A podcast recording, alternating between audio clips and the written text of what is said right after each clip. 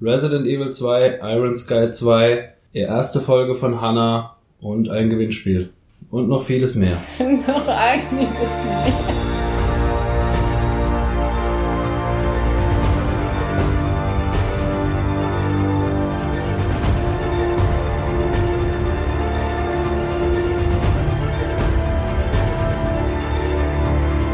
Willkommen beim Podcast von Citizen Sea. Wir treffen uns hier regelmäßig, um über Filme und Serien zu reden. Aber auch Games und Technik sind wichtige Themen bei uns. Wir, das sind Juliane, Sven und ich, Nico, die Gründer von citizensea.de. Dort berichten wir täglich und ausführlich über die genannten Themen. Schaut einfach mal vorbei und viel Spaß beim Podcast. Bevor es jetzt wirklich losgeht, wollte ich euch noch kurz was ans Herz legen. Unser Freund und Citizen Sea-Mitglied Philipp hat seinen eigenen Podcast gestartet, der Weltenbummler Podcast. Wie der Name schon ahnen lässt, geht es da drin ums Reisen. Ähm, was genau kann der Philipp euch am besten selbst erklären, deshalb schneide ich euch seine Intro-Folge einfach noch hinten dran. Ähm, bleibt also dran, hört es euch rein und merkt euch Weltenbummler Podcast, also wie der Weltenbummler, nur mit Pla hinten. Ich verlinke euch nochmal alles in den Shownotes unten. Und jetzt viel Spaß beim Podcast. Ja, dann starten wir mal am besten mit dem äh, besten äh, Sternenkrieg der letzten Jahre, oder wie hast du es genannt? Ja, definitiv. Ähm, waren vergangenen Mittwoch in der Pressevorführung für Iron Sky 2, der Nachfolger von diesem Mond-Zombie-Trash, wie wir es auch immer Nein, nennen wollen. Mond-Nazi. Mo Mond-Nazi-Trash, Mond-Nazi, Verzeihung, keine Zombies. Ja, so, so ein bisschen Zombie-mäßig auch. Nee, nee, Nee, ist ja nicht Zombie, ist ja, ja, man sieht's ja im Trailer. Echsen. Also der aktuelle jetzt, ja, genau. Ja, die Echsenmenschen. Genau, äh, würdiger Nachfolger. Ich, will- ich will gar nicht so arg viel spoilern. Ähm, habe auch versucht, mich im Review ein bisschen zurückzuhalten. Ein paar Sachen müssen wir natürlich trotzdem erzählen, das können wir gar nicht sagen. ähm, würdiger Nachfolger, der nicht einfach nur die Gags vom ersten nimmt und die weiterführt, sondern es fühlt sich tats- tatsächlich wie ein, ja, wie ein ganz neuer Film an, aber halt eben aus diesem Universum. Ähm, die Charaktere sind halt die vom Vorgängerteil angeknüpft in der Form, dass die Hauptcharakterin die Enkelin, nee, Tochter, Tochter, ja. Tochter der zwei Hauptcharaktere aus dem vorherigen Teil ist. Ähm, also von Renate Richter und James Washington, dieses Model, was da auf den Mond geschickt wurde im ersten Teil.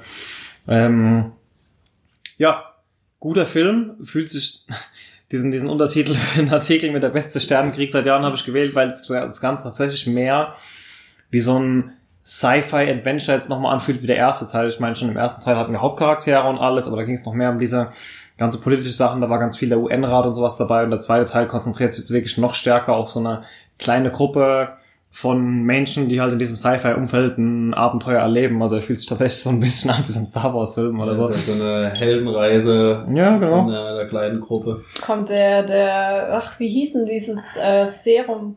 Albinisierung. Der Albinisierer, Nee, nee, nicht Also wie gesagt, das sind total neue Gags. Ich meine, es geht halt immer noch um, um, um die Mondnazis und so und der Mondführer macht auch nochmal seinen Auftritt. Der was? Der Mondführer.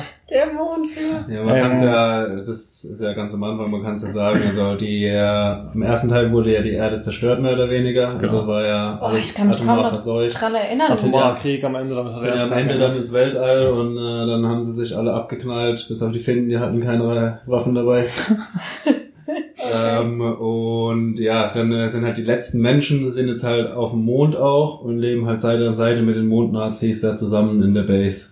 Aber Nee. das, das funktioniert mit den Mondnazis oder Ja, das sind die funktioniert. so ein bisschen... Ja, ist aber nachdem im ersten Teil ja aufkam, die Mondnazis wurden ja in dem ersten Teil, zumindest die nachfolgende Generation, so ein bisschen nachgezogen. Das ist ja, dass die ja die Guten wären und dass sie eine Botschaft von Liebe und Respekt und sowas bringen würden. Und es wurde ja am Ende vom ersten Teil so ein bisschen aufgedeckt. Und dadurch sind ja die nachfolgenden Generationen, haben sich ja selber, man hat es nicht aktiv gesehen, aber so der Story gefolgt, haben sich ja selber gegen ihre Führer aufgelehnt. Also Okay. sie waren quasi mehr so dankbar, dass sie befreit und aufgeklärt wurden, als dass jetzt die wirklich großartig da irgendeine Rebellion gestartet hätten oder so. Es sind knapp unter 2000 Menschen, glaube ich, noch am Leben sind. Okay. Ähm, Erdoberfläche ist verseucht ähm, und Handlungsspielraum ist halt eben äh, Verschwörungstheorien, ganz viele, dass halt diese Reptiloiden im Erdinneren leben, weil die Erde ist ja hohl. Ähm, und Ah, stimmt, Also es ja. spielt viel, also es kommen extrem viele Verschwörungstheorien. ja, Verschwörungstheorien, äh, ganz viel Apple-Bashing. Ähm, es ist wieder der Humor vom ersten Teil, aber mit komplett neuen Themen. Also er fühlt sich wirklich nicht kopiert oder sonst irgendwann an, sondern es ist wirklich ein würdiger Nachfolger, der von vorne bis hinten Spaß macht. Äh, wie gesagt, von der Story will ich gar nicht zu viel spoilern. Es geht halt tatsächlich dann drum natürlich, dass die ähm, dass die, dass der Hauptcharakter ihre Mutter retten will und äh, diese Reptiloiden wohl damals eine Energiequelle mit sich gebracht haben, die halt nicht nur Geräte oder sowas antreiben kann, sondern die halt auch den menschlichen Körper oder alle organischen äh, Wesen mit äh, Energie und somit mit Gesundheit Mhm. versorgt und sie zieht halt eben los dann ins Erdinnere vom Mond aus, um halt diese Energiequelle sicherzustellen, um A, das Schiff anzutreiben, um die Menschen von dem Mond wegzukriegen, weil der Die Mondbasis fällt auseinander, Genau. also die ist relativ am Arsch und äh, Okay. Die müssen halt was Neues suchen, wo sie leben können. Genau, und sie will halt quasi sowohl ihre Mutter retten als auch halt die Menschheit äh, dort wegbringen und ist dafür auf der Suche nach dieser Energiequelle. Und ja, das Ganze nimmt dann so ein bisschen seinen Lauf und hat hier und da sehr guten Humor, zumindest für meinen Geschmack. Ja, also ich fand's auch genial. Geiler Und Film. wenn man es äh, kategorisieren möchte, ist es eher Trash, eher nee, Sci-Fi-Comedy. Sci-Fi? Sci-Fi-Comedy. Okay. Ja, ist halt wie der erste Teil. Es hat halt durch die Handlung einen gewissen Trash-Faktor, aber von der Machart ist es überhaupt nicht trashig. Überhaupt nicht. Okay. Wahnsinnseffekte. Also schon beim ersten Teil wurden ja, also ich meine, der erste Teil hat genauso gemischte Kritiken bekommen wie jetzt der zweite Teil auch. Also ich habe mal im Internet nach anderen Berichterstattungen gesucht und du siehst eigentlich nur viereinhalb bis fünf Sterne Bewertungen oder halt zwei bis drei Sterne Bewertungen. Also Mhm. die Meinung geht halt wirklich nur von schlecht zu gut. Zwischendrin gibt's irgendwie nichts. Also entweder triffst du nur, es trifft den Humor Genau, oder halt nicht. genau Okay. das. Also er ist doch schon vom, vom Humor her so Also für alle, die den ersten Teil mochten, äh, geht auf jeden Fall Definitiv. den zweiten auch rein. Ja. Okay. Äh, der Mhm. kommt wann? Ich weiß es gerade Oh. gar nicht. Der März? kommt März, ja, ich glaube Mitte März, aber ich bin mir auch nicht Ich sicher. glaube auch, es war 20. März oder ja, und so. auf jeden Fall am Ende 21. sitzen bleiben. äh, Ähm, äh, es kommt noch was. Okay, ja, das sollte man wissen, ne? Stimmt, es gibt auch eine After Credits. Ja, Okay, dann muss ich mir den, glaube ich, auch nochmal anschauen. Und vor allem, ja, muss man den ersten nochmal geschaut haben? Oder- für zwei, drei Anekdoten, wie halt, dass man halt, wie gesagt, einen der Hauptcharaktere oder mehrere der Hauptcharaktere aus dem aus dem ersten Teil wieder sieht, auch tot geglaubte, wo es dann vielleicht mh, halt nette Twist funktioniert, wenn man halt gar nicht kapiert, dass sie eigentlich tot sein sollen. Mhm. Und das war halt diese Anspielung, kapiert, dass es halt die Tochter von den Hauptcharakteren von davor ist und so. Aber du brauchst ihn jetzt nicht. also ich denke, äh, wenn du Okay. mit dem Setting klarkommst, funktioniert er auch ohne den ersten Mhm. Teil. Ja, aber bleiben wir mal bei dem Thema ähm, Kritiken, die stark auseinandergehen. Da ist mir vor allem, Ja, passt alles. Ja, ich habe auch ein bisschen Angst mit dem Tee, der ist schon extrem heiß. okay. Ähm, äh, ja, apropos Kritiken, die stark voneinander abweichen, da ist mir vor allem ein Film jetzt in den letzten zwei Wochen in Erinnerung geblieben, und zwar Polar. Polar hat viele sehr gute Kritiken gekriegt. Äh, eine davon war auch meine. Ich fand den Film sehr nett, optimal, sehr, sehr perfekt gut. Aber ich fand ihn schon, ja, besser als gut. Es, äh, der Film hat aber auch viele Kritiken gekriegt, die gesagt haben, nee, geht gar nicht, der ist super schlecht. Mhm. Kann ich äh, teilweise nachvollziehen, die Kritiken. Die schlechten Kritiken haben sich vor allem auf ähm, darauf bezogen, von wegen, ja, ja, hat man alles schon mal gesehen, halt äh, so ein bisschen minimal Rache-Story und einer, der sich dann halt durch die Gegner durchmäht Hm. und äh, nichts Besonderes, bla bla. Also auch so eine One-Man-Army-Geschichte irgendwie. Ja, schon so ein bisschen. Es geht ja um äh, einen Auftragskiller, der jetzt äh, langsam äh, zu alt wird für seinen Job und der arbeitet bei dieser Auftragskiller-Firma. Und da ist es eben so, mit 55, 50, irgend sowas, gehst du da automatisch in Rente. Und wenn dich allerdings jemand vor der Rente tötet, geht dieses Geld, was du bis dahin angesammelt hast, zurück an diese Firma. Mhm.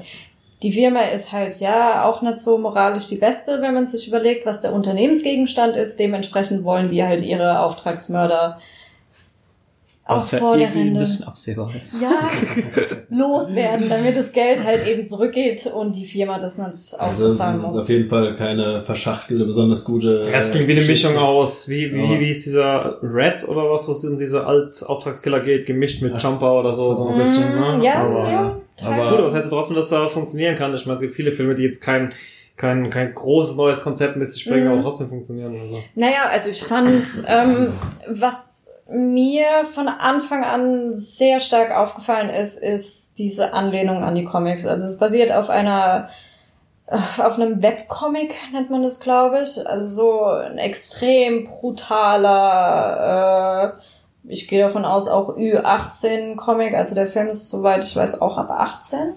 Polar? 16 oder 18, ich weiß es nicht mehr. Also es, es ist schon Ja, kann schon sein, dass sehr, 18 war. Seit langem mal wieder ein Film, wo man mit Netflix den Pin eingeben Ja, musste. ja, also er war schon sehr arg brutal. Es ist äh, von der Brutalität her hat so ein bisschen Sin City Style, also wirklich auch mit Kopf abhacken oder dann Bauch aufgeschlitzt kriegen oder echt übles Zeug, ja. Und viele haben sich eben darüber beschwert, dass das so so unrealistisch Mhm. Ja aussah. gut, das ist halt eine Comic-Verfilmung. Eben, und ich fand das, das fand ich dieses Beeindruckende an dem Film, dass es eben eine Comic-Verfilmung war, die nicht probiert hat, irgendwie was anderes zu sein oder probiert hat, diese, diese Comic-Story oder diesen Comic nochmal In ein realistisches Umfeld zu pressen oder Eben. so wie das ja heutzutage mit unseren drei Milliarden verschiedenen Superhelden halt immer so ist, Mhm. was unter Umständen auch funktionieren kann. Ähm, aber da hatte ich das Gefühl, ich schaue wirklich einen Comic als Film. so. Mhm. Ich hatte viele Schnitte, ich hatte viele hektische Schnitte, ich hatte viele Einstellungen, Kameraeinstellungen, wo ich mir dachte, das sieht genauso auch im Comic aus. Es ist aber nicht so übertrieben auf Comic gemacht, dass dann hier Pow und Puff und irgendwas Nein, nein, kommt nein, oder dass nein. so Sequenzen wirklich als Mhm. Teils Ja, aber du- ausgeblendet Nee, nee. werden und neu kommen. Überhaupt merkst halt am Schnitt teilweise auch extrem. Mhm. Das war halt auch was, wo mich was heißt gestört, wo mir halt auch ein bisschen aufgefallen ist, dass halt so ein Kontrast ist, die Geschichte an sich entwickelt sich sehr langsam am Anfang. Mhm. weil Du hast halt die ganze Zeit diesen hektischen Schnitt. Mhm. Das, also da musste ich auch erstmal reinkommen. Am Anfang hat es mich ein bisschen gestört, aber mit der Zeit äh, bin ich da reingekommen und im Endeffekt fand ich den Film dann auch richtig Aber das gut. ist ja genau das, was, was Comics, die ein bisschen mehr Substanz dahinter haben als nur irgendwie eine 0815 Superhelden-Story. Es gibt ja unzählige Comics, die zum Beispiel auch von so, so Graphic Novels von Stephen King, die eine Mhm. extrem langsame Story haben, aber halt aufgrund ihrer acht Bilder auf einer Seite halt von, von der Technik her, von den Einstellungen her, von den Kamera oder von den Bildern her halt extrem schnell ist. Und Mhm. genau das haben sie halt Okay. diesmal geschafft umzusetzen und das fand ich super beeindruckend. Ja, dann ist halt wieder genau dieses, ne, Nischenfilm gemacht und klar, jeder, Ja. der in der Nische drin ist, findet super und jeder andere sagt, was ist das für ein Mist, so. Ja, was man halt auch dementsprechend hat, ähm, das merkt man extrem. Also die Charaktere sind überzeichnet, ohne Ende. Also jeder Charakter, vor allem diese, diese anderen Typen, die bei dieser Firma arbeiten oder der Chef von dieser Firma, Mhm. also das Siehst halt richtig, dass Comicfiguren sind. Mhm. Das gibt's im realen Leben wahrscheinlich so extrem jetzt nicht. Aber dieser, der Mats Mikkelsen spielt die Hauptrolle, diese Vanessa Hutchins spielt noch mit, die spielt Mhm. diese junge Tusse und die Lagatha von Mhm. Vikings spielt mit. Oh, okay, ich gucke. Ähm,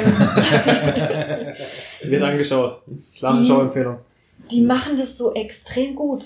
Wirklich extrem gut. Ich kaufe das denen, obwohl das so krass unrealistisch ist, das, was sie porträtieren, ähm, kaufe ich das denen ab.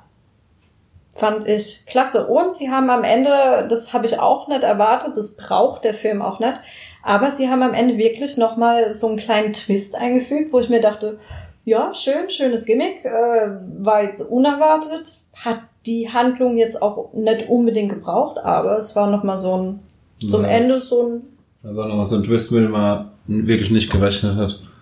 ja, Also ich könnte ihn auch empfehlen, auf jeden Fall. Cool. viel Blut. Ja, Also wer Blut mag- Was nicht unbedingt besser macht, die Diskussion hatte ich ja gerade mit einem unserer Fans über, den, über die Wayne-Kritik, dass Brutalität nicht immer unbedingt besser macht und dass man auch mal dagegen meckern kann, wenn es zu übertrieben ist, wenn es dem, dem, wenn es einfach nicht förderlich für die Story ist oder es nicht braucht, aber klar, wenn es halt bei der Vorlage schon so ist, dann. Mhm. Ja, Polar fand ich, fand ich gut. Hat mir gefallen. Ja. Du hast noch die erste Folge von Hannah gesehen? Ja, es gibt ja bisher auch nur die einzige, die, die erste, die wurde ja irgendwie so in so einer Nacht- und Nebelaktion, so wie ich es mitbekommen habe, irgendwie nach für dieses Super Bowl. Super Bowl. für die Super Bowl, Ja. genau, oder als Super Bowl Special veröffentlicht. Der Rest kommt am Ende März, 21.3., 29.3., irgend sowas, auf jeden Fall Ende März, auf einen Schlag dann auch. Also Folge 2 bis 10 wird dann auf einen Schlag veröffentlicht. Ähm, erste Folge mh, hat mir sehr gut gefallen. Ich könnte den einen oder anderen Kritiker ähm, verstehen, der sagt, äh, die Story fühlt sich jetzt ein bisschen langgezogen an oder so. Die haben halt diese Grundstory, es ist auch noch nicht bekannt, werden die genau der Story vom Film folgen oder werden sie Mhm. da so ein bisschen in den eigenen Weg gehen. Aber Ähm, der Film hieß äh, Wer ist Hannah, ne? auf Deutsch, ja. Im Ja. Original hieß es auch nur Hannah. Ah, okay. Ähm, ja, es ist wunderschön, fühlt sich vom Stil her an, durch dieses ganze Karge in dieser Schneelandschaft, wo die halt aufwächst in diesen Wäldchen da. So ein bisschen an wie diese klassischen skandinavischen Ermittler-Thriller oder so. Mhm. Du hast halt karge Farben, du hast viel Charakterentwicklung Netz, äh, äh, im Vergleich zu Action. Es gibt Actionsequenzen, sind auch gut gemacht. Die Chore Choreografien sehen richtig schön aus. Also es ist nicht Mhm. hier das nächste äh, fünf Minuten kurz mal links und rechts geschlagen, sondern es sind wirklich schöne Chore Chore so. Choreografien dabei. Ähm, die Story funktioniert, die, die, die Schauspieler setzen das gut um, diese, diese Beziehung, diese problematische zwischen äh, Hannah und ihrem Vater kommt sehr gut rüber, weil er ist halt wortwörtlich der einzige Mensch, den sie kennt. Sie Mhm. ist aufgewachsen, sie ähm, wird von ihm als kleines Baby aus irgendeiner geheimen Regierungseinrichtung entführt, man weiß bisher nicht nähere Handlungshintergründe, warum ist sie dort, warum entführt ihr da sonst irgendwas und wird halt ab diesem Moment von, dieser, von, dieser, von einer CIA-Agentin gejagt. Ähm, Aber das ist schon ähnlich zum Film. ja, ja, die, die Grundstory erinnere, ist ne? gleich, nur halt, wo es hinentwickelt weiß, Mhm. weiß man alles Wie weit geht die erste Folge jetzt? Also bis sie den ersten Film? Kontakt zu Menschen herstellt und dadurch ähm, dann die CIA, CIA wieder auf sie aufmerksam wird. Also wir Okay. sehen, wie sie als Kind von ihrem Vater aus der Einrichtung entführt wird, dann türmt sie mit ihrem Vater und ihrer Mutter, die Mutter war draußen im Fluchtfahrzeug, direkt bei dieser Flucht, äh, Flucht verstirbt auch die Mutter. Mhm. Ähm, der Vater flüchtet in den nahegelegenen Wald, hält sich auch sein ganzes Leben lang mit ihr dann die nächsten 15 Jahre in einem Umkreis von, ich glaube, 60 Kilometer um diese Basis auf, also arg weit kommen die gar nicht, sondern richten relativ dort in der Nähe quasi ihr Lager ein. Ähm, Und die haben die nicht gefunden? Nee. Und Mhm. der Vater ähm, markiert dann quasi in diesem Wald einen Bereich, den er als für seine Tochter für sicher empfindet und verbietet ihr auch diesen Bereich zu verlassen und wie es Mhm. kommt, wie es kommen muss. Sie wird dann halt 15, 16, so dieses klassische Teenie-Alter, wo man dann auch mal hinterfragt, anstatt zu akzeptieren, lehnt sich dagegen auf, fängt dann halt das erste Mal aus diesem Bereich rauszugehen, trifft dann halt direkt auf irgendeinen etwa gleichaltrigen Jungen, der für den Betrieb von seinem Vater gerade einfach Bäume fällt und halt ein bisschen Mhm. Holz hackt. Ähm, kommt so ein bisschen mit dem ins Gespräch, lernt dann von ihm auch das erste Mal so, so Kleinigkeiten, so Süßigkeiten kennen oder Musik, noch nie in ihrem Leben Musik gehört und solche Sachen, Ja. halt so Sachen, die für andere ganz natürlich sind.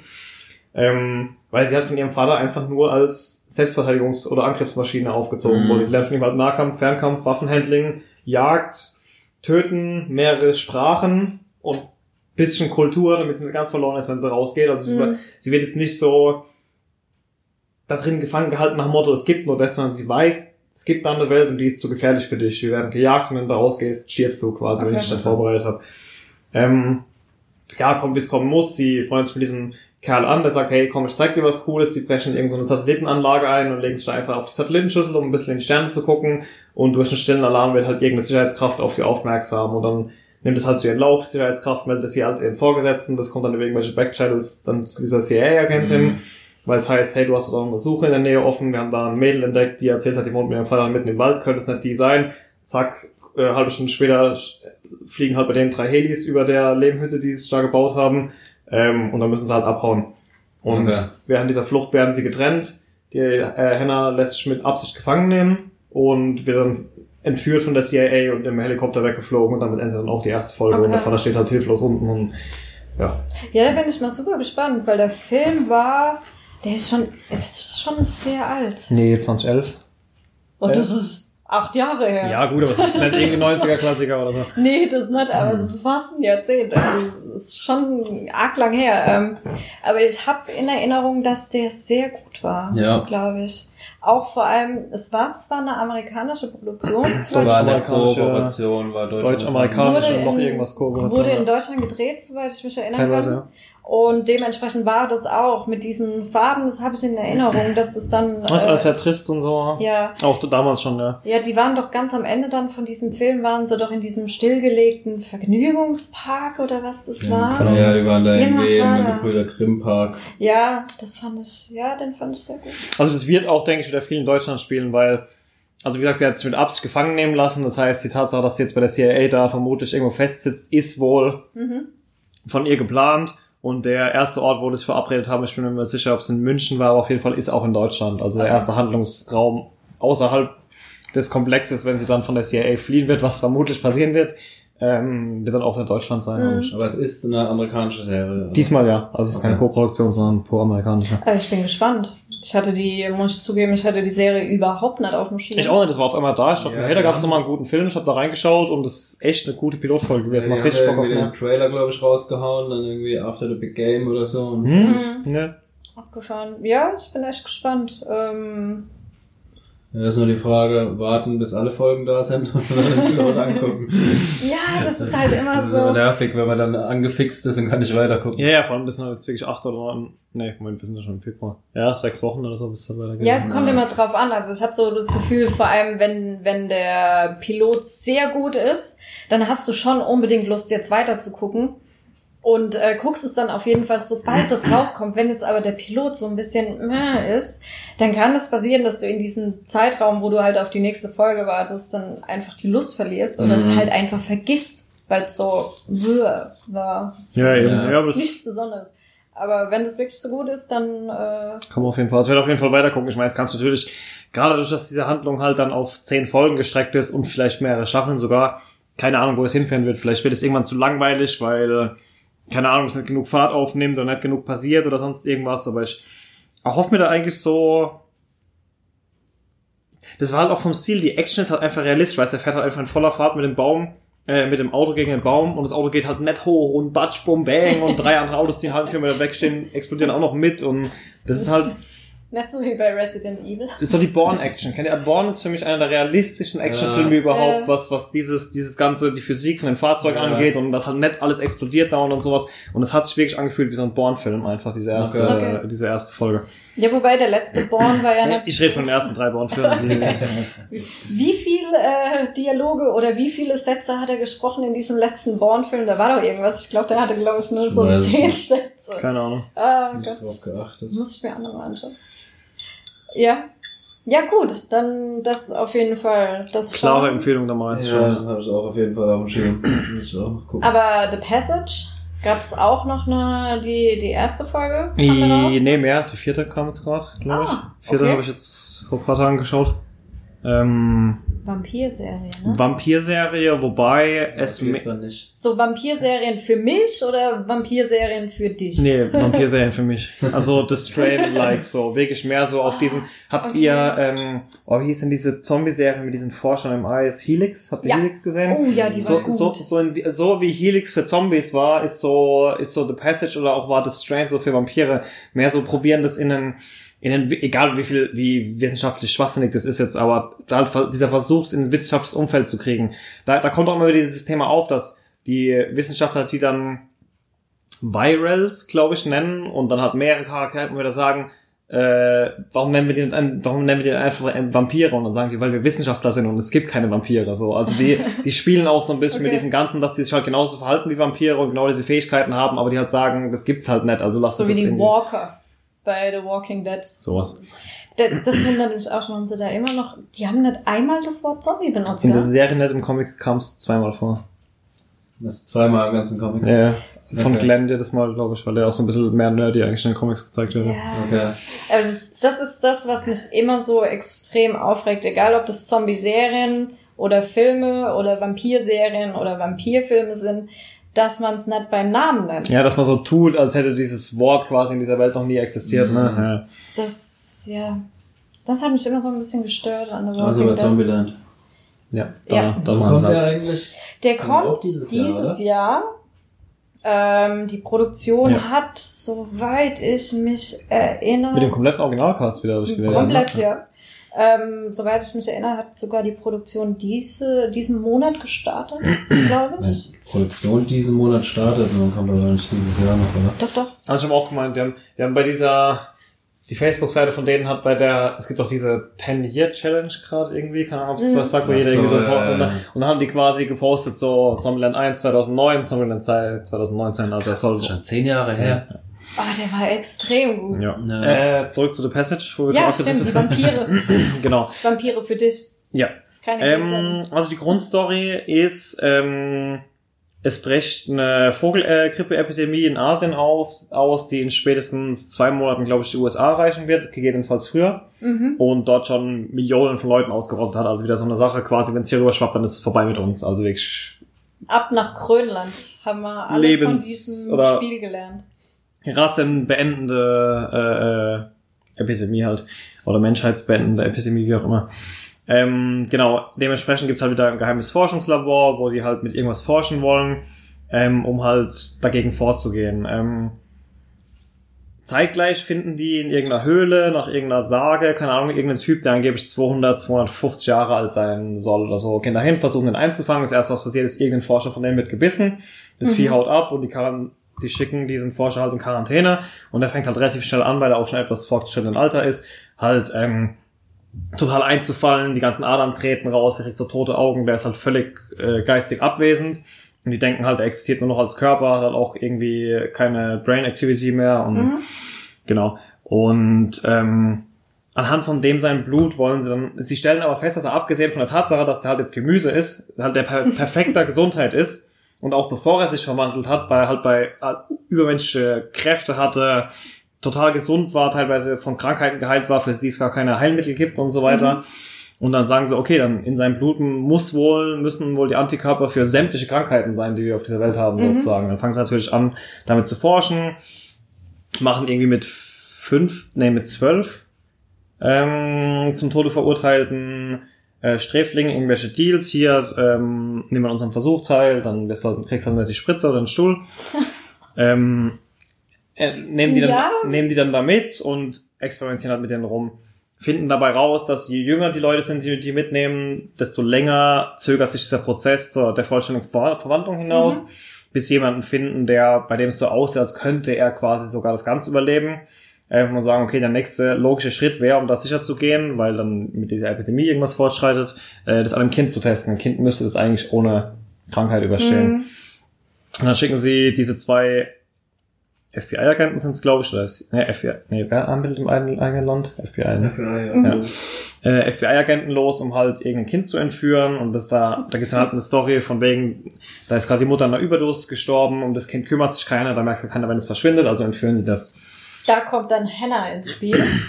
Das wäre doch mal so was Crossover-mäßig Witziges, ja?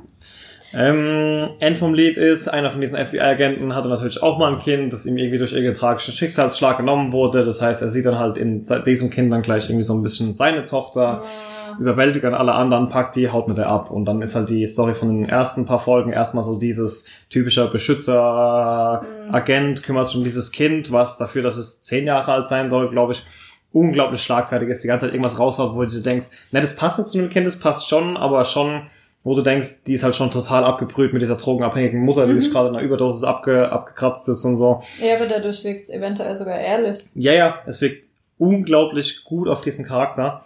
Ähm, und die beiden funktionieren auch, zwischen denen entsteht wirklich relativ schnell so eine familiäre Bindung. Und dann irgendwann sieht er halt ein, okay, es macht keinen Sinn, die ganze Zeit vor dem wegzulaufen. Das Kind sagt auch, hey, wenn man äh, mein Blut vielleicht wirklich die Welt retten kann, lass uns das probieren. Aber bleib du halt dabei und pass auf mich auf. Und dann ist halt die Story quasi die ganze Zeit, wie sie in diesem Komplex drin sind. Im Keller sind halt die Viecher eingesperrt. Die entwickeln immer mehr dann doch Brain Activity, können auf einmal telepathisch miteinander kommunizieren, fangen dann an, die Menschen, die in diesem Komplex sind, telepathisch zu beeinflussen, dass sie die freilassen und sonst irgendwas. Und es ist halt so eine, ja, diese Story von Wissenschaftler, wissen eigentlich, dass sie was machen, was nicht in Ordnung ist, versuchen aber die Menschheit zu retten, schaffen währenddessen aber wieder irgendwas, was dann nachher wahrscheinlich die Menschheit töten wird, anstatt sie zu retten und wieder so ein bisschen dieses, Okay. dieses Konfuse. Wir hatten eigentlich schon gute Intentionen, aber sind eigentlich Ja. jetzt wahrscheinlich die Verursacher dafür, dass die Welt von überrannt ist. Es ist jetzt nicht so, dass die Vampire irgendwie unter den Menschen leben, sondern die werden nur durch Absolut, es gibt, es, es gibt nur zehn Vampire aktuell Ja, und die sind also halt alle in nur diesem, diesen einen, äh, durch das Blut von denen haben sie die anderen dann äh, Genau, genau. quasi. Der, der ist auch, die bezeichnen als Patient Zero und der steuert auch, also der ist quasi so wie so der, das Zentrum dieses Hive Minds, was der, Der Maker. bildet aus den anderen. Guck's, gibt's äh, ist dann so ein bisschen wie bei True Blood. Da gab's auch diesen, der, der, Ja, das ist ja bei Vampiren ganz Der oft so, dass immer der, der die anderen infiziert, dann das so Genau. Level 1, Level 2 und die können sich dann in diesem Stammbaum Mhm. halt immer der oberen kann die unteren kontrollieren werden und die der dann Genau. auch oberste ist der stärkste so. gezeichnet? Oder? Wie gesagt, es ist dieses, ein paar von denen sagen Vampire und die Ja. Wissenschaftler sagen dann halt immer, benutzt das Wort nicht, es gibt keine Vampire, das sind halt Infizierte oder sowas, aber das ist schon auch ein Thema quasi, Mhm. dass viele sagen, ey, lass uns das einfach Vampire nennen und die nächsten halt sagen, will ich aber nicht, weil Vampire sind Schwachsinn und Ja, das ist Ja. schön, dass das wenigstens angesprochen wird Ja. und nicht der Zuschauer sich die ganze Zeit denkt, äh, Leute, nenn's doch bei mir. Es funktioniert ganz gut. Was mich ein bisschen stört, sind die völlig überzeichneten Farben. Also ich brauche schon das Poster anzugucken, dann seht ihr genau, wie die Serie aussieht. ist halt alles so knallgelb und rot und alles halt so. Mhm. Ist halt Geschmackssache. Das hätte ich jetzt nicht gebraucht, finde ich ein bisschen arg aufgesetzt, die Kameraeinstellungen. Aber abgesehen davon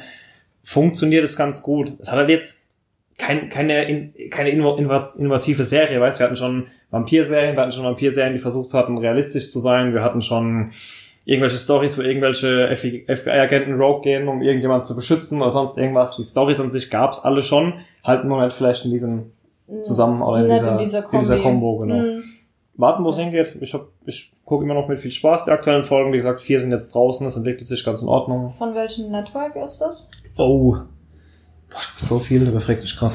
Kann ich- ja aus dem Kopf gerade leider nicht sagen. Aber egal, iTunes und Amazon wird's wahrscheinlich zur Verfügung Zeit stellen. Außer es ist Sci-Fi, dann wird's vielleicht Sci-Fi bringen. Who knows? Ja, gut. Ähm, eine Serie wollte ich auch noch ansprechen. Ähm, jetzt nix von irgendeinem XYZ-Network, sondern von Netflix. Mhm. Da gab es auch eine, ja, ein Feedback beim, beim Review, ähm, was ich auch ganz, ganz gut fand. Also ähm, die Serie heißt Madroschka, Mhm. eben original Russian Doll. Weil, gerade sagen, wie diese. Wie ja, ich glaube, die, die Engländer oder Amis haben kein Wort für die Matroschkas. Mhm. Ich meine, bei uns nennt Wir man die auch doch nicht, auch. das heißt auch Matroschka einfach. Hm? Wir haben ja auch kein Wort, wir nehmen das Russische. Ja, wir nennen sie Matroschka, aber die Amis nennen sie Russian Doll, Ja. also russische Puppe. Ähm, ist, also ich habe mir den Trailer angeguckt, äh, habe mir so ein bisschen die Beschreibung angeguckt, habe mir gedacht, oh ja, kennen wir von, ähm, äh, Ein täglich größtes Murmeltier. genau, Ah, okay. Also diese Story, wo halt immer ein Tag. Gab's auch schon als Serie. Ja. Das wird, glaube ich, schon oft Ja, verarbeitet. Also ich meine, ähm, Ich weiß auch Tom nicht, Cruise hier, ne? Ähm, Ach so, ja, der Film, wie hat er nochmal geheißen? Ja, mit diesen Aliens da. Irgendwas Edge Tomorrow. Ja, Edge of Tomorrow, genau. Den hab ich Aber es gab- Ah doch, Doch, mit der Emily Blunt. Ja, genau. Ja, ja. Ja, Gab's aber auch schon als Serie. Also mit, mit, dem, mit dem Mike von ähm, Breaking Bad als Oberbösewicht. Hat, hat wunderbar funktioniert. Der Typ mal als Hauptvillain hat super geil funktioniert. Wurde leider nach einer Staffel abgesetzt. Ja, ich hieß, glaub, also, hieß, oh, Mike ich, krieg's, ich krieg's nicht mehr hin. ich glaube, die Idee wurde schon so oft Ja. recycelt. Ich weiß auch gar nicht, ob ein täglich größtes Murmeltier da das erste war oder ob es das vorher ist aber halt so das erste, was Das- jeder so kennt genau. als Klassiker. Ja, ja jedenfalls. Ähm, jedenfalls, ja, aufgrund dessen, weil halt dieses Thema, also ich glaube, also ich persönlich kenne niemand, mit dem ich jetzt über die Serie gesprochen habe, der gesagt hat, was, was ist denn das für ein Konzept? Ähm, ich glaube, jedem wird äh, Ja. irgendein Werk einfallen, wo er sich denkt, ah ja, das kenne ich von dem, dem, dem, dem, wo auch immer. Aber ich muss sagen, die Serie macht daraus was ganz Spezielles. Und zwar. Ähm, du hast eine Frau, die ist 36 und die ist ähm, so eine waschechte New Yorker Singlefrau, die sich eigentlich den ganzen Tag nur abschießt, am Wochenende teilweise nicht weiß, was sie gemacht hat, weil zu viel Drogen, zu viel Alkohol. Die genießt ihr Leben alleine als Single. Hat eine Katze daheim, Oatmeal, der abgehauen ist, der arme Kater, ist äh, Entwicklerin bei irgendeinem äh, Games Mhm. äh, Studio und äh, startet mit ihrem Geburtstag, ihr 36. Geburtstag. Ihre ganze Sippschaft, Freunde sind da und die haben auch alle da ein Joint, da Kokain und so weiter. Also dementsprechend ist die so, sie ist schon sehr egozentrisch. Sie hat zwar ihre Freunde, die hat sie lieb und da sagt sie auch, ja, ich hab dich so lieb und bla, aber es ist halt, ja, also man merkt, Mhm. sie ist der Mittelpunkt ihres Lebens und vielleicht ihr Kater. Und die stirbt. Und äh, im nächsten Atemzug ist sie halt wieder auf ihrer Party. Und das passiert so zwei, dreimal, bis es sich halt denkt, okay, irgendwie muss ich hier halt rauskommen, damit es eben nicht nochmal passiert. Und dann geht sie halt so langsam auf die Suche, wie das halt auch bei allen anderen Filmen und Serien so war. Was habe ich falsch gemacht? Mhm. äh, was muss ich noch einbüßen, wo muss ich meine Schuld noch bezahlen oder sonst irgendwas. Ne? Das wäre so der klassische Verlauf. Irgendwo habe ich eine falsche Entscheidung Mhm. getroffen, irgendwo habe ich was falsch gemacht. So fängt es auch an, dass sie sich denkt, okay, ich muss irgendwas, irgendwas wieder gut machen, was sie dann auch probiert. Also sie hat aufgrund ihres Charakters, aufgrund ihres Wesens, hat sie schon viele schlechte Entscheidungen getroffen und probiert die halt so ein bisschen zu revidieren oder sich zumindest mal dafür zu entschuldigen. Aber die Krux an der ganzen Sache ist, dass es darum gar nicht geht. Es geht nicht darum, dass sie äh, sich jetzt moralisch oder ethisch ändern muss oder dass sie irgendwas falsch gemacht hat, wofür sie sich entschuldigen muss. Es geht um was ganz anderes. Es geht um dieses Miteinander. Es geht darum, dass man in, vor allem in einer Großstadt wie New York, wo halt Mhm. jeder sein Okay. eigenes Süppchen kocht, dass man da ein bisschen Ja, rausbricht. dieses One in a Million, ne, so, ja. Genau, und vor allem geht's halt auch äh, krass um Nächstenliebe. Auch mal einen Menschen, den du nicht kennst, den du jetzt nicht Mhm. schon seit Jahren kennst und mit dem du super befreundet bist oder der dir Erstmal eine dann, gute Geste zeigen, halt auf der Straße mal dass du dem auch Obdachlosen hilfst. noch einen Kaffee hinstellen. Genau, so, okay. und äh, so fängt's auch so ein bisschen an, dass erst so ein paar Kleinigkeiten sind, die sie einem Obdachlosen gegenüber, ähm, sie hilft ihm halt. Das war Ach so, kommt das echt vor, so. Ja, ja. Sie hilft ihm. Darum ging es eigentlich auch nicht. Es war anfangs eher so ein bisschen zufällig, aber sie treibt es dann immer weiter und relativ schnell, ich glaube in der dritten oder vierten Folge, trifft sie einen im Fahrstuhl. Der Fahrstuhl, ja, wie es halt so ist, die stirbt ja die ganze Zeit durch irgendwelche witzigen Unfälle. Der Fahrstuhl stürzt ab. Mhm. Und da steht einer neben ihr und sie guckt ihn an und meint, äh, wir stürzen ab, wir sterben. Und der meint, ja, das passiert mir jeden Tag. Und dann merkt sie, oh, Okay, okay. es gibt noch wen. Mhm. Aha. Und dann geht's so ein bisschen darum, dass die das dann so zusammen probieren auszuloten. Ist da auch immer der gleiche Tag, oder? Okay. Also wacht immer wieder im Bad eine, Auf ihrer Während Party. ihrer Party halt. Ja, ja. Also immer wieder am gleichen Moment auf ihrer Party. Wie viele Folgen gibt's da? Acht. Acht Folgen, aber Ist eine die ganze Staffel oder die halbe Staffel? ganze. Aber eine Folge geht auch nur 30 Minuten. Mhm. Also es ist, äh, die Serie wird sehr schnell erzählt, aber sehr schön und vor allem mit viel, viel Tiefe. Also nicht nur sie als Charakter wird von A bis Z durchporträtiert und wirklich, es wird alles ganz genau erklärt. Nicht, dass es äh, aufdringlich ist, dass alles erklärt wird, sondern Das passt halt dazu. es passt, Mhm. es passt zu ihr. Und auch die, die Schauspielerin, die kennt man von äh, American Pie und von Orange is the New Black. Ah, die Jessica. Ich hab, Ja, ja, die mit, die mit den Locken. Marida aussieht. Ja, Ja, genau. Die macht das grandios. Wirklich. Also die Serie. Das, das ist die Hauptdarstellerin? Ja. Ja, okay, sie ist ja auch Russin, glaube ich. Oder spielt immer so eine Russin auf jeden Fall. Keine Ahnung. Ich hab keine Ahnung. Ähm, die macht das sehr, sehr gut. Also die Serie war, glaube ich, bislang eine meiner Highlight-Serien auf Netflix. Ich habe nur ein, zwei Folgen kurz mit reingeguckt. Ja, es ist, es ist sehr schön, sie da zu begleiten und vor allem dann noch diesen anderen Typ dabei zu begleiten, wie sie erst nach diesem 0815-Konzept aus täglich grüßes Murmeltier probieren, das aufzulösen und Ja gut, aber so viel anders ist es dann ja auch nicht, wenn es ja im Prinzip darum genau geht, ähm, dass Mhm. sie halt irgendwie sich bessern muss, um da rauszukommen, oder vermutlich. Kriegt man am Ende der ersten Staffel schon so eine Teilauflösung, oder? ja, ja, ja. Ich weiß auch nicht, ob es überhaupt eine zweite gibt. Okay, also es ist erstmal in sich so eine Es Abschluss, ist wo man vielleicht noch was dran kleben könnte, aber erstmal ist es so ein Es Schluss. ist abgeschlossen. Ähm, man könnte eventuell eine zweite Staffel rausholen, ja, wäre schon machbar. Was ganz gut ist, ist ähm, aufgrund dessen, weil du halt so viele verschiedene Werke im Hinterkopf hast, die ein ähnliches Konzept haben, Ja. weißt du halt, ah ja, okay, am Ende löst sich alles auf und Happy End. Es ist nicht ganz so das Happy End, wie man sich das vielleicht versprechen mag. Mhm. Also es ist schon, ja, so, Bittersweet. ja schon, schon. schon Die so. ganze Zeit diese Serie zu finden. Mit Mike. Ja.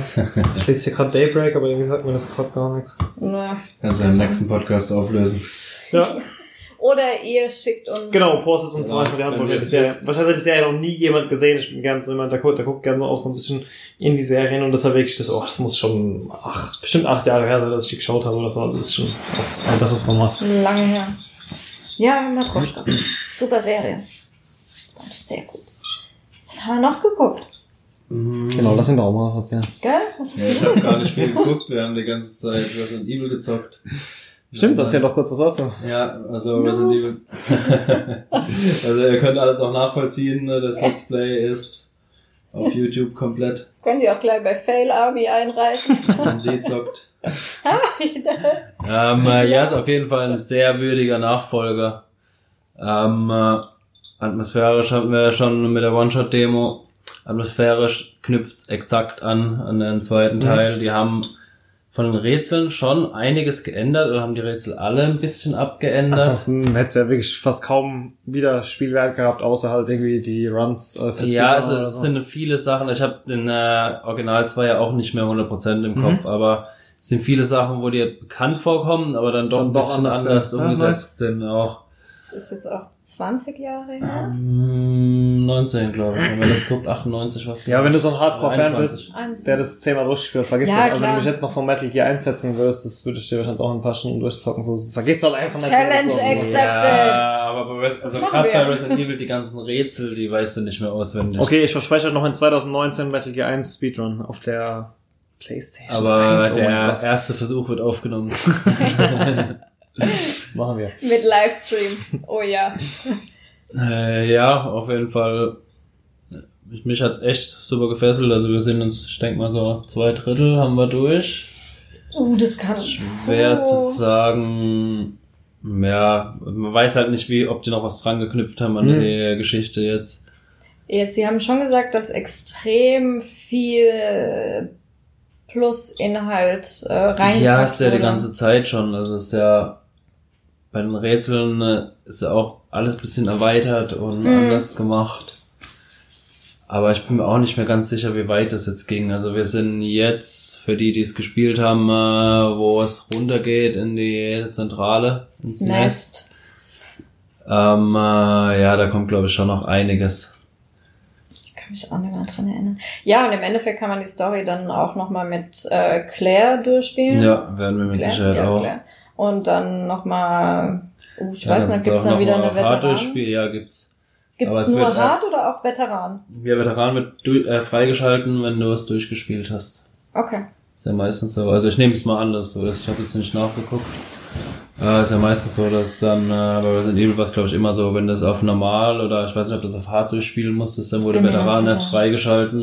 Und du kriegst dann ja auch immer dementsprechend, wie schnell du es durchgespielt hast, nochmal irgendwelche extra Gimmicks. Ja. Du kriegst ja. von Anfang an die äh, ähm, äh, Magnum oder die äh, Raketenwerfer oder was weiß ich. Mhm. Ja, irgendwas war da. War, bin Ich weiß aber auch nicht mehr genau, wie es beim Zweier war. Mhm. Werden wir jetzt ja sehen, wenn wir es durch haben. Ja, und dann Speedrun auf Veteran. In Ja, da bin ich anderthalb gespannt. Stunden. Ich kommentiere es und du Nur mit. Messer.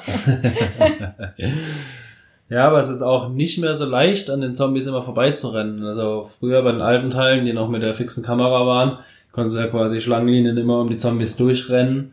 Das klappt jetzt nicht mehr so gut. Also Ja, gut, die KI hat sich auch ein bisschen entwickelt. Ne? Damals, wenn du rechts angetäuscht hast, hat er schon Ja. gedreht, hat er eine halbe Stunde gebraucht, um sich die andere Richtung ja, zu aber drehen. ja, wir sind halt, glaube ich, auch teilweise einfach ein bisschen zu blöd. Also ich habe mir auch mal ein bisschen äh, Speedrun angeguckt. Die schaffen das schon gut, da vorbeizukommen. Ja gut, wie oft haben die das vorgespielt? Das hat halt zum ersten Ja. Durchlaufen, ne? Also. Aber ja, im Großen und Ganzen echt genial. Also eins, wenn nicht sogar das beste Remake, das ich je gespielt habe. Also wird zumindest momentan kein besseres einfallen. Laute Töne. Ich habe jetzt gerade heute auch gelesen, dass der, boah, sagen Mir wir, fällt eins ein. Metal Gear 1 Remake auf der Gamecube. War das so gut? Das war verdammt gut. Okay. Es war halt genau das quasi, exakt das erste Spiel mit der Technik von den späteren Spielen halt und mit neuen, noch viel übertriebeneren Cutscenes. Also. okay. Ich habe es heute auch gerade gelesen, dass der Macher auch gemeint hat, dass ein äh, Remake vom Dreier nicht ausgeschlossen ist. Mhm. Ja, bei dem Erfolg, ich meine, es wurde ja überall gehypt und überall hat es richtig Ja, gute also Scores bekommen. Also. Es überall- ist auch super. Es, ist, es macht Also ich hab ultra viel echt ist doch schön, wenn man anhand von sowas, ich meine, es ist dann auch wieder Cash kaum melken, aber es ist doch schön, wenn es auch mal für den Spieler so gut funktioniert Ja. und nicht nur für das Entwicklerstudio. Also ich habe jetzt auch echt fast eigentlich keinen Kritikpunkt. Ich habe jetzt vorhin gerade noch mit einem Kumpel geschrieben, der hat gemeint, die deutsche Synchro fand er schrecklich. Ja, die ist schon extrem aber schrecklich. also mir ist das gar nicht aufgefallen jetzt. Also Oh. ich war so in dem Spiel drin, aber jetzt, wenn wir weiter zocken, wird es mir mit Sicherheit auch auffallen. ähm, du merkst es vor allem daran, dass es ganz viele Sätze gibt, wo ich, du, es fehlt. Hm. Äh, wo er dann sagt, machen wir, nee, äh, ah, was sagt denn der? Ganz am Anfang fängt es schon an, dass er da irgendwo telefoniert oder mit dem, mit dem Funkgerät Wow. irgendwas. Weil ich habe ehrlich gesagt nicht auf sowas geachtet. Mich hat das Spiel sofort in den Bann gezogen. und Da hätte, glaube ich, viel passieren können, wo ich nicht merke und so ja, Sachen. das ist schon Ja gut, das ist ja auch fast, fast, fast ein Pluspunkt als ein Minuspunkt. So, wenn Ja. so, so Ja, auf jeden Fall. Also wir können, ja, wenn wir mit Claire durchspielen, äh, wenn wir es mit Claire durchspielen, können wir es immer auf Englisch umstellen. Ja, Auf Englisch spielen. Dann äh, sieht man es ja. aber ich wundere es auch, dass man Claire bis jetzt Dann wäre es auch geklärt. Ja, die kommt bestimmt gleich. Ja, die kommt mit Sicherheit noch. Ich glaube, ich bin mir auch nicht mehr sicher. Ich glaube, beim Original kommt die auch erst dann äh, unten äh, Im im, Nest. Labor, ja, im Nest. Ähm, ja, ich fand's auch äh, sehr, sehr gut. Ähm, es war mal wieder ja Resident Evil, so wie Resident Evil sein soll. ja. Also das haben sie ja jetzt nach äh, 4, 5, 6 haben sie es ja mit dem Siebener probiert, denn das, der, der siebte Teil, Der dieses, Siebener war ja wieder was anderes. Da haben sie ja, Ja. erst mit der VR ausprobiert und aus der Ego-Perspektive. Siebener hat zwar schon Es- stark ans Einzel erinnert gehabt. ja, nee, das fand ich gar Doch, nicht. gerade von den, also im Haus am Anfang, Ja. da auch von den äh, Rätseln war es teilweise schon sehr, also an, äh, ans Einzel angelehnt einfach. ja, die Rätsel ja, aber so von der Atmosphäre, vom Setting her ja okay, das war was ganz anderes. anderes, Eben. natürlich. Und ähm, jetzt das Zweier war halt wirklich wieder dieses klassische Resident Evil. Und dann bist du halt auch noch, ich meine, du bist in dem gleichen Setting in, in, in der Polizeistation mit den gleichen Charakteren und du hast auch die gleichen oder ähnliche Rätsel. Ähm, das ist halt genau das, was Resident Evil sein sollte, in meinen Augen, oder was, für was äh, Resident Evil, für was das, also was das für mich bedeutet. Ähm, aber das halt mit den 2018er Grafiks, mit 2018er Steuerung oder Mhm. 2019er mittlerweile. Perfekt. Ey, ich Ja. hätte es mir nicht besser vorstellen können. Echt nicht. Es war wirklich, da hörst du dann diese Schritte von diesem Tyrant und du merkst richtig, wie dein Herz anfängt Mhm. zu klopfen. Also das hatte ich lange nicht mehr bei einem Spiel, dass ich wirklich, auch so wie es bei Resident Evil sein soll, wirklich gehetzt bin und dass ich mich Du grusel. bist halt auch wirklich die ganze Zeit Within gespielt, da geht's dir durchgehend so, hey. Ja, das ist mir Da dann zu arg, genauso wie Amnesia. Das ist mir dann auch zu... Ja, Amnesia uh, basiert ja uh. nur auf dem Wegrennen, so. Ja. Du hast ja, glaub, war das das Game, wo du nicht mal Waffen hast, nur diese Laternen oder so? Ja, die Laterne. naja, aber ist immer, Evil Within ist ja auch, ähm, wo du auch kämpfen kannst Mhm. und so, auch mit Waffen. ne? Ja, das war ja, sehr, sehr gut. Ja, also du bist auch wirklich die ganze Zeit einfach komplett angespannt. Mhm. Und, äh, es schafft schafft es auch echt oft, dich zu überraschen. Also jetzt einfach in so Schockmomenten. Ich habe ja. Also ich bin Ja, öfter da das gehockt. für eine Stunde habe ich da reingezockt und dann Geburtstag, an Silvester, ich weiß gar nicht mehr, aber ja, kam schon sehr gut rüber. Ja, das war auch wirklich Und ich zocke ja kaum noch, wenn ich mal eine Stunde an irgendwas hängen bleibe, dann ist das schon ein Qualitätsmerkmal auf jeden Fall. Nee, das musst du, also musst du mal spielen. Das lohnt sich definitiv. Also da bleibt man auch wirklich dran hängen. Hm? Ja. Ja, bleiben wir gerade mal an äh, Geburtstag Resident Evil Technik hängen. Wir haben ja aktuell auch noch ein. Gewinnspiel. Hier die hin, hinten dran schon die ganze Zeit gespoilert. Unser Valentinstag-Gewinnspiel. ähm, startet am Sonntag. Gestern. Ist Also gestern gestern. ist gestern gestartet. Können Sie mal kurz rausholen hier. Oh, lass es nicht fallen. Schaffen wir schon. Wir verlosen ein Sony Xperia X. XZ1 in Valentinstag passendem Pink.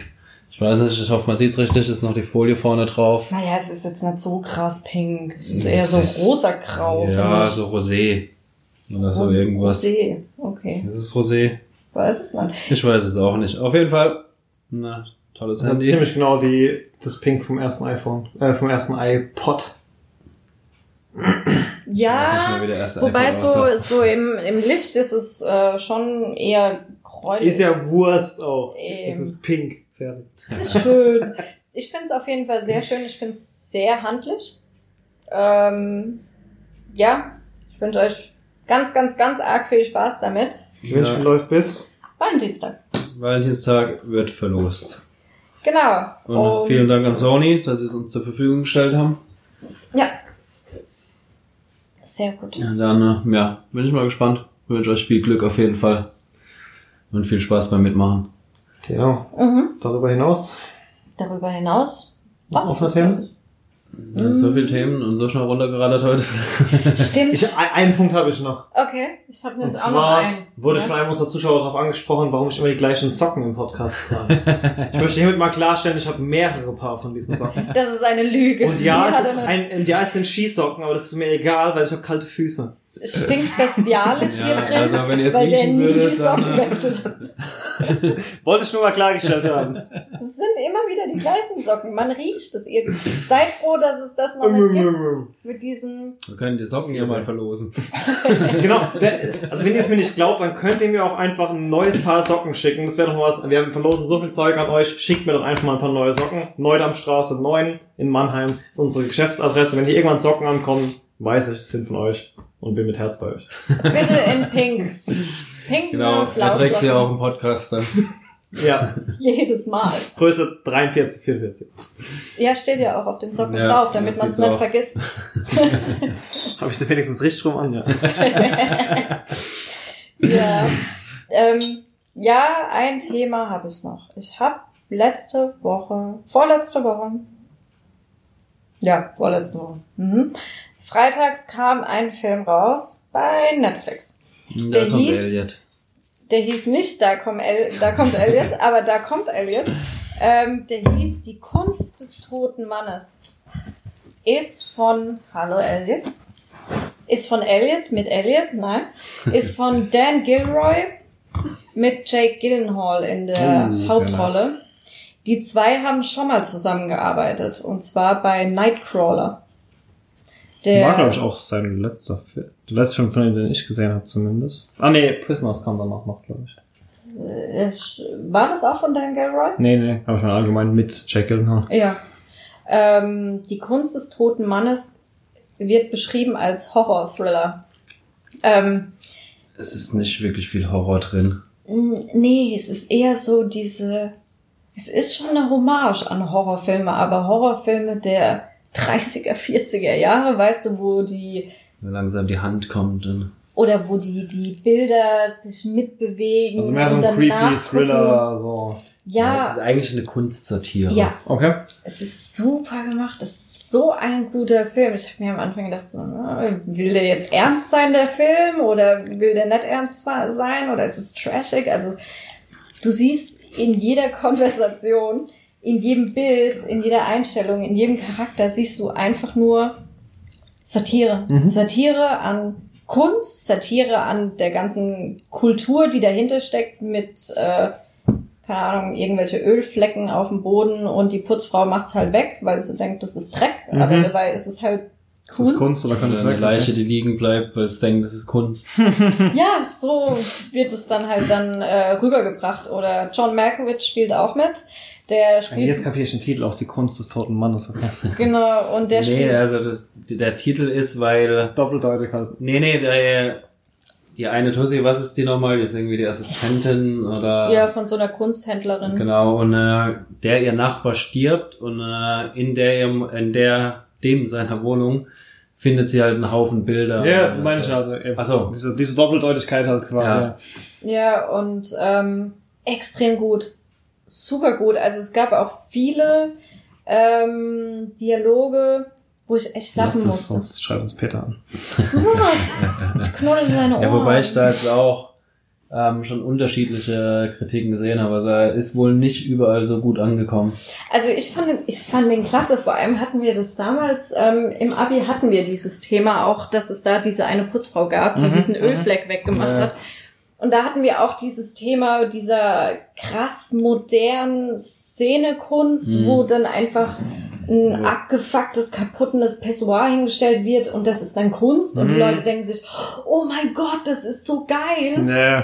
Ähm, und das wird da extrem auf die Schippe genommen. Also einerseits mit dieser Leiche, die da halt rumliegt und jeder halt vorbeiläuft und sich denkt, oh, Nice. das ist so geil. Äh, dann auch andersrum wieder liegen irgendwelche Müllsäcke auf dem Boden und äh, ist das genial. Ja. Ja. Und ja, der Künstler sagt dann, ey, das ist mein Müll. Und das ist schon, das ist schon extrem gut gemacht. Und dann diese, diese Kunst des toten Mannes, das ist dann halt eher Ja gut, so, es geht dann auf die Kosten von jemandem, und wenn du jetzt natürlich wahrscheinlich irgend so ein 50, 60-jähriger Kritiker, Kritiker bist, der vielleicht genauso was geil findet, dann findest fühlst du total auf die Schippe genommen, genauso wie wir überlegt Eben. haben, dass äh, die ganzen Leute, die drei Sterne bei Iron Sky 2 gegeben haben, wahrscheinlich alles Apple-Besitzer sind oder so. Weil die werden dann schon derbe durch den Dreck gezogen. Also so. ja, also es ist schon eine Kritik an der modernen Kunst, nicht an äh, altertümlicher oder was heißt altertümlicher, an, Klassischer Kunst. an klassischer Kunst, sondern es ist wirklich eine reine Kritik an moderner Kunst, Ja. an Inszenierungskunst. Ähm, aber so wie es gemacht ist, so funktioniert's. Mhm. Auch diese Charaktere, die also die schaust du an, auch wenn die jetzt außerhalb von diesem Film sind, würdest du sofort merken, ja, die hat halt irgendwas mit Kunst zu tun. Das siehst du sofort. Mhm. Und demnach ist das alles so überdreht und so überzeichnet, dass es so unauthentisch ist, aber halt so gut funktioniert als satirischer oder kritischer Film Ja. dieser ganzen Kultur, die sich da mittlerweile aufgebauscht hat. Das funktioniert einfach. Also jeder, der sich mal die Frage gestellt hat, wie bekloppt muss man eigentlich sein, einen blauen Strich auf weißer Leinwand, äh, dass man das für 8 Millionen Dollar kauft, der wird diesen Film lieben. Es wurde ja neulich auch diese eine Ausstellung gemacht, wo nur unsichtbare Kunst, wo sie dann quasi ein ganzes Zimmer, einfach nur ein leeres Zimmer hatten und halt gesagt haben, es ist halt unsichtbare Kunst. Und Leute standen halt auch stundenlang vor der Wand und haben gesagt, oh, toll. das ist schon, das ist ja auch schon fast so das gleiche Maß. Das ist es. Also das macht der Film halt auch. Der präsentiert Sachen, sagt, das ist Kunst und dann steht halt ein Kunstkritiker mit seinem Namen oder eine Kunsthändlerin mit ihrem Namen dahinter und sagt, oh, Kunst. Mhm. Und dann und schon ist es halt Kunst, fertig, ja. Okay. Eben. Also, ja. Klingt schon mal. War, war ein schöner Film. War gut. War nicht wirklich Horror, aber äh, diese Kleinigkeiten, die so Horror-elementmäßig da reingepackt wurden, das Witzig. haben sie gut gemacht. Gell, Elliot. Elliot hat ihn auch geguckt. Äh, guck dir mal mit. Von den überragend. Ja. Okay. That, Gut. That concludes today's episode, glaube ich. Yes. Ja. Nochmal viel Erfolg beim Gewinnspiel. Vergesst die Socken nicht zu schicken. Die Socken bitte. Und wir sehen uns oder hören uns in zwei Wochen. Ja. Ja. Ciao. Tschüss.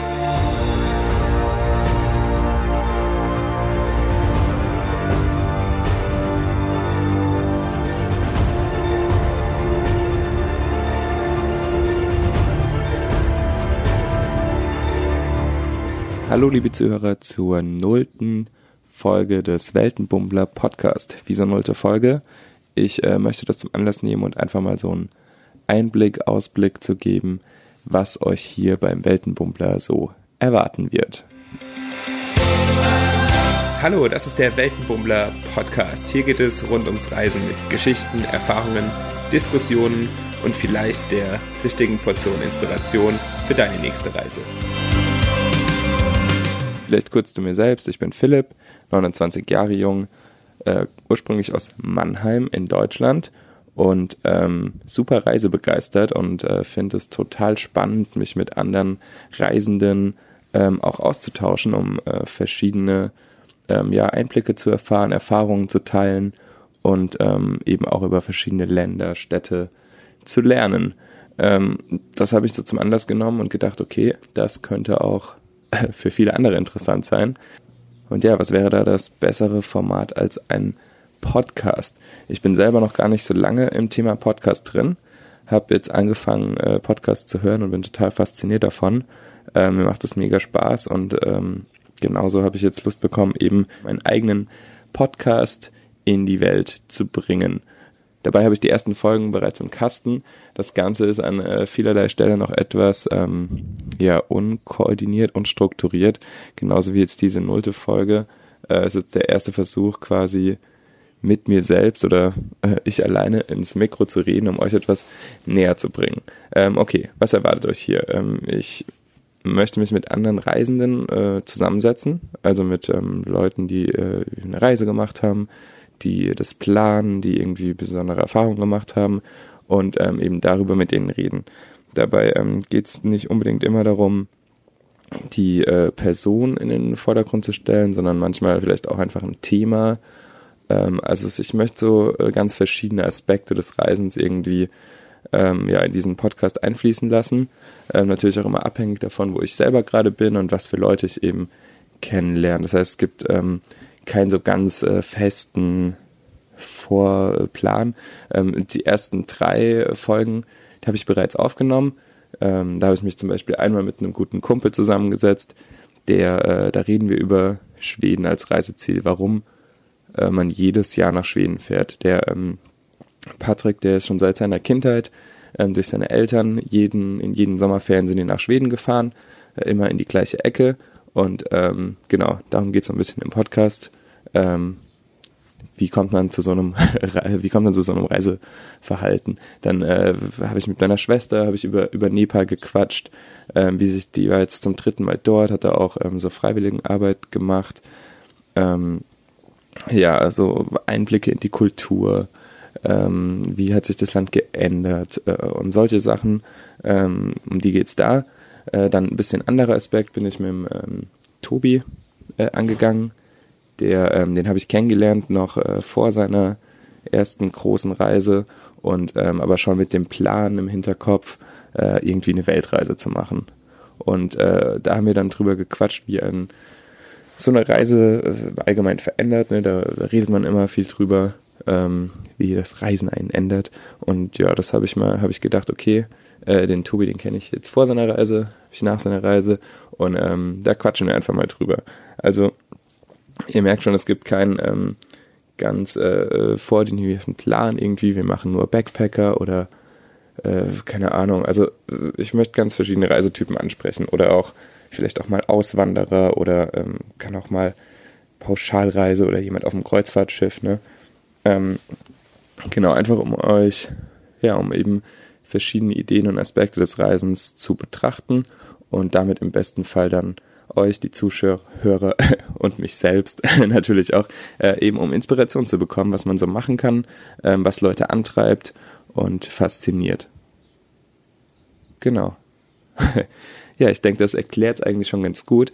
Ähm, Im besten Fall, oder äh, höchst so habe ich es zumindest geplant, könnt ihr, äh, wenn ihr die Folge hier gehört habt, auch schon direkt die ersten äh, Folgen, also richtigen Folgen anhören. Ähm, seid gnädig mit mir, wie gesagt. Äh, ich bin ganz am Anfang und ähm, ja, habe mir auch, äh, habe auch schon so ein paar Learnings aus den Folgen rausgeholt und äh, muss da in Zukunft auf jeden Fall mehr Struktur reinbringen, denke ich. Aber da bin ich auch gespannt äh, auf euer Feedback. Also ähm, das würde mich mega freuen, wenn da irgendwie Feedback zurückkommt. Äh, schreibt mir eine E-Mail, einen Kommentar auf der Website, äh, auf YouTube. Ähm, und äh, wenn ihr das Ganze cool findet, dann freue ich mich auch über Rezensionen in eurer Podcast-App bei iTunes. Ähm, bei Spotify. Ich war, boah, geht es da? Keine Ahnung. Äh, ich bin noch nicht ganz so weit. Aber ja, ähm, genau, ich freue mich auf jeden Fall auf eure Rückmeldung und dann kann ich das auch verbessern und ja, besser machen. Genau.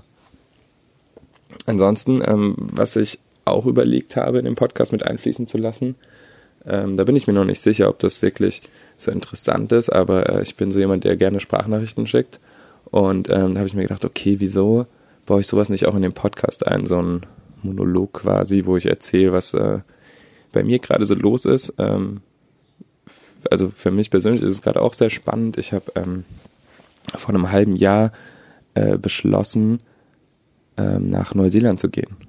Für drei Monate, also gar nicht so mega lang.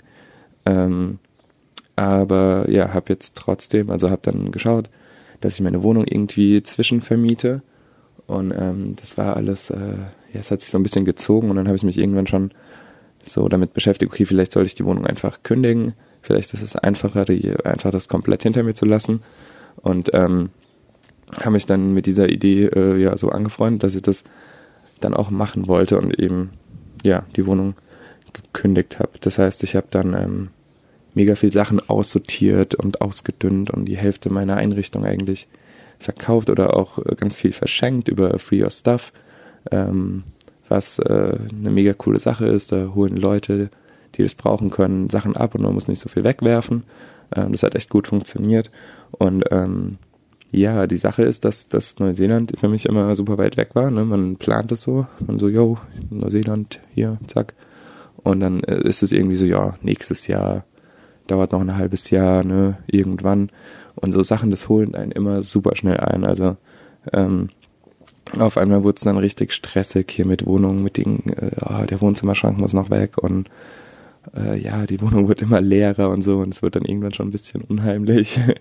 ähm, aber ja, also mittlerweile äh, bin ich jetzt an dem Punkt, dass die Wohnung, äh, dass ich die verlassen habe, die Wohnung übergeben habe und äh, zwei Tage später ging dann auch schon der Flug. Ähm, das heißt, äh, ja, äh, genau gesagt bin ich mittlerweile schon in Neuseeland gelandet, versuche aber gerade noch so diesen, diese Eindrücke von, äh, ja, von, von diesen, von dieser Wohnungsaufgabe irgendwie zu sammeln.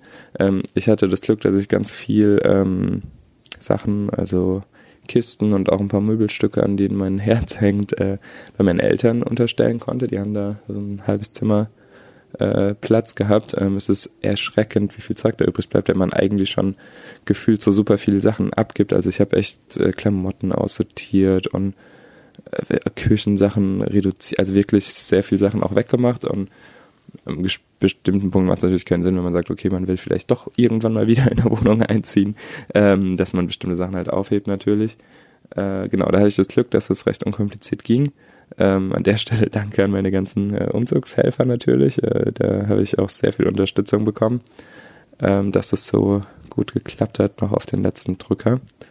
Und ja, es ist halt, ähm, also es ist ein sehr, war ein sehr befreiendes Gefühl irgendwie. Das auf jeden Fall. Äh, gleichzeitig ist es auch ein bisschen ähm, komisch und irgendwie habe hab ich auch Angst davor, wenn ich zurückkomme, so, oh mein Gott, ich habe gar keine Wohnung mehr, weil äh, also es ist also ich habe geplant, dass ich auf jeden Fall ich komme auf jeden Fall zurück im Sommer. Ähm, da findet ein das ist ein cooles Festival, wo ich mithelfen will. Ähm, da ist eine Hochzeit, bei der ich Trauzeuge bin. Ähm, also ganz viele gute Gründe, äh, dass ich äh, ja, dass ich dann äh, zurück bin. Nur dann halt äh, ohne in meine Wohnung zu können. Das war so bei den nach meinen letzten Reisen halt immer so.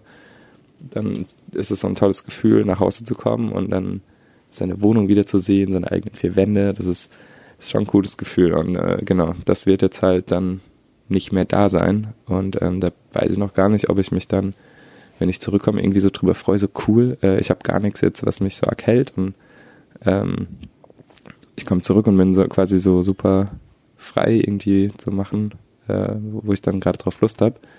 Oder ob es doch eher traurig ist, äh, dass ich eben nicht wieder meine Wohnung habe, in die ich so zurückkomme und zurück ankomme.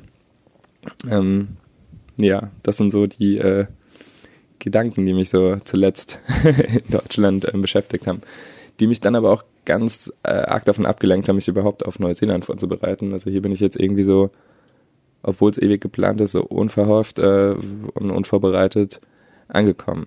Ähm, ja, wenn ihr dazu mehr hören wollt, ähm, gebt mir gerne mal Rückmeldung, ob das interessant und spannend ist. Dann erzähle ich äh, vielleicht einfach mal öfter so ein bisschen.